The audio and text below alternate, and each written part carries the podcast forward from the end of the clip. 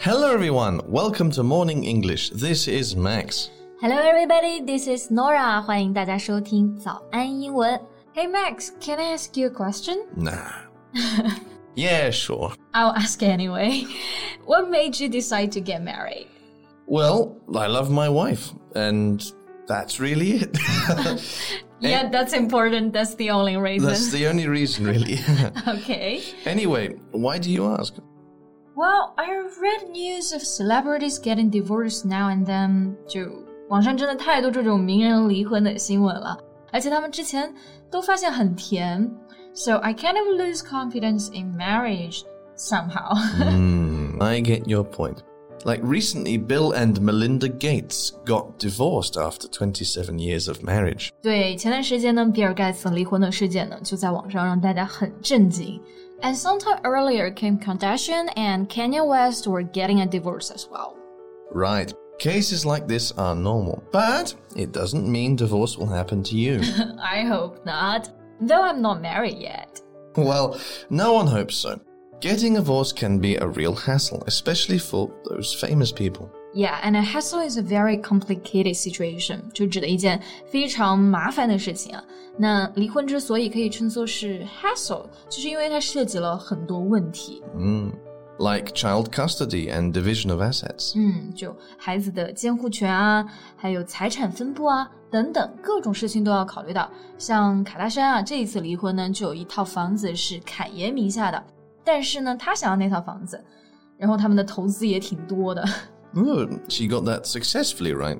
The $60 million house, as well as her children's full custody. Yeah, and most of their assets. Wow, I have to admit her lawyer is really tough then. Yeah，像这种巨额财产的离婚案真的非常难，所以我们才会说卡戴珊的律师真的很厉害，she's really tough，绝对是一个狠角色。And she's very famous for handling many celebrity divorces. Okay, so what's her name? Laura Alice Wasser. Ah, it's really easy to remember her name. Her initials are L A W, Law. you spot that. 其实她的名字呢，也是她父亲专门取的，因为她父亲也是一个非常有名的离婚律师。Anyway, since we are on the topic, why don't we introduce her in today's podcast? Ah, sure, let's do it. So, based on what you have introduced earlier, I assume she must be an A list go to divorce lawyer. Yeah，她其实就是演艺圈的王牌律师，基本上大家都会找她。那刚刚提到一个单词 A list，这个就是指的演艺圈的一线人员。 Like A list actors, A list celebrities, or just the A list. Yeah，and you use the word go to as well. Does it mean that everybody goes to him or her? Mm, yeah, just like that. It's an adjective to describe a person or place that somebody goes to for help, advice, or information. Okay, I see. 那这个单词呢，真的就非常实用了。很多时候我们会说必去，想到的就肯定是 must go，但其实呢，就直接用一个词 go to 就好了，就可以表必找的人、必去的地方。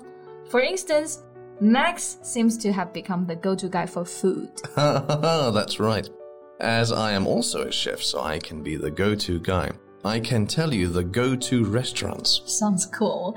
Anyway, taking it back to Laura Wasser. Actually, I have always had a puzzle. 因为我在看报纸的时候说她是一个律师嘛，除了用到了 lawyer 这个词呢，还有一个表达叫做 attorney。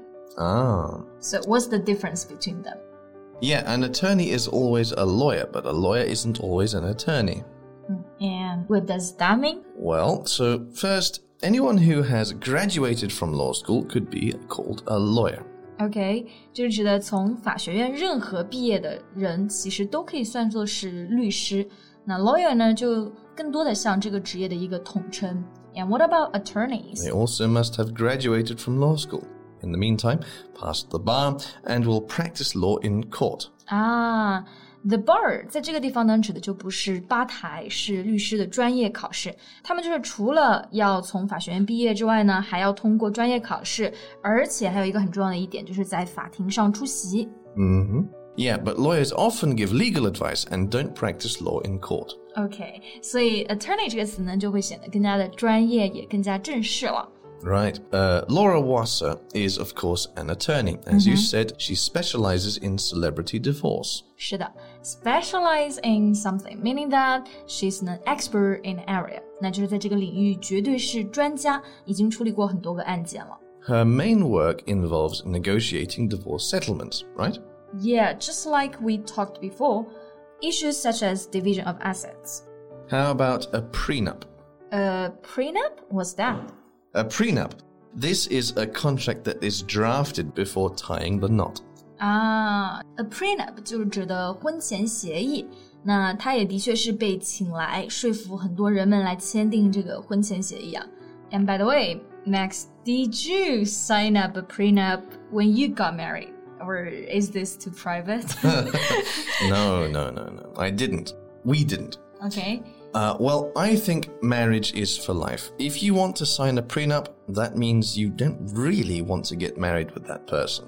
Wow, so philosophical. 可能很多女孩子估计听到这句话都是直接就非常感动了吧。But I assume it's not a bad thing though. Mm, You know, uh, it's not romantic or fun, but sometimes couples need to talk through it to avoid hassles in the future. Yeah, anyway, you- everyone has their own opinions. Well, so how did Laura Wasser decide to be a lawyer? Because of her father's influence? Well, actually, she went through her own divorce.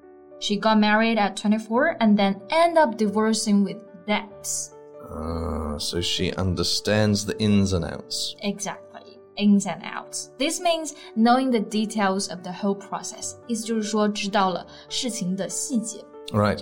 For example, we know the final result of the Kardashians' divorce, but we don't know the ins and outs. Yeah, but Laura Wasser for sure knows the ins and outs.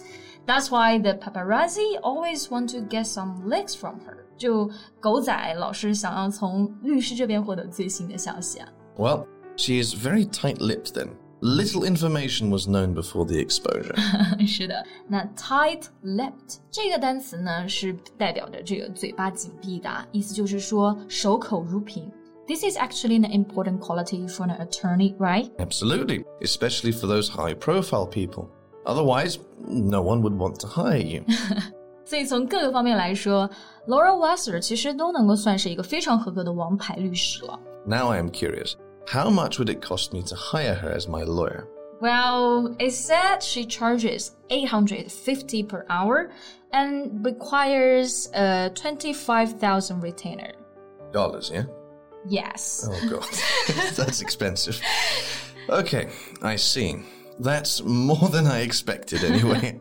and a retainer is a sum of money that is paid to a lawyer to make sure they will be available to do work when they are needed. 对，刚刚我们讲到一个单词啊，a retainer，这个是指的预付的费用，或者叫做保留金。 Yeah, they cannot claim the retainer until they complete the work. 对，律师只有在工作结束之后呢，才能够拿到这一笔预费的费用。如果是多出的呢，就会退还给客户了。 Exactly. Well, not everyone can pay this fee to hire her then. Yeah, but she also owns an online divorce platform called It's Over Easy, which is much cheaper and has the same effect. Well, that's good to hear, I suppose. But it's not useful for you. uh, it's not useful for me. 对，所以其实今天我们刚刚聊到这位王牌律师，真的是全方面都很优秀，也想要尽力的帮助到更多的人。好啦，那今天的节目呢也到这里结束了。 So, thank you so much for listening. This has been Max. This is Nora. See you next time. Bye. Bye. This podcast is from Morning English. 学口语就来早安英文。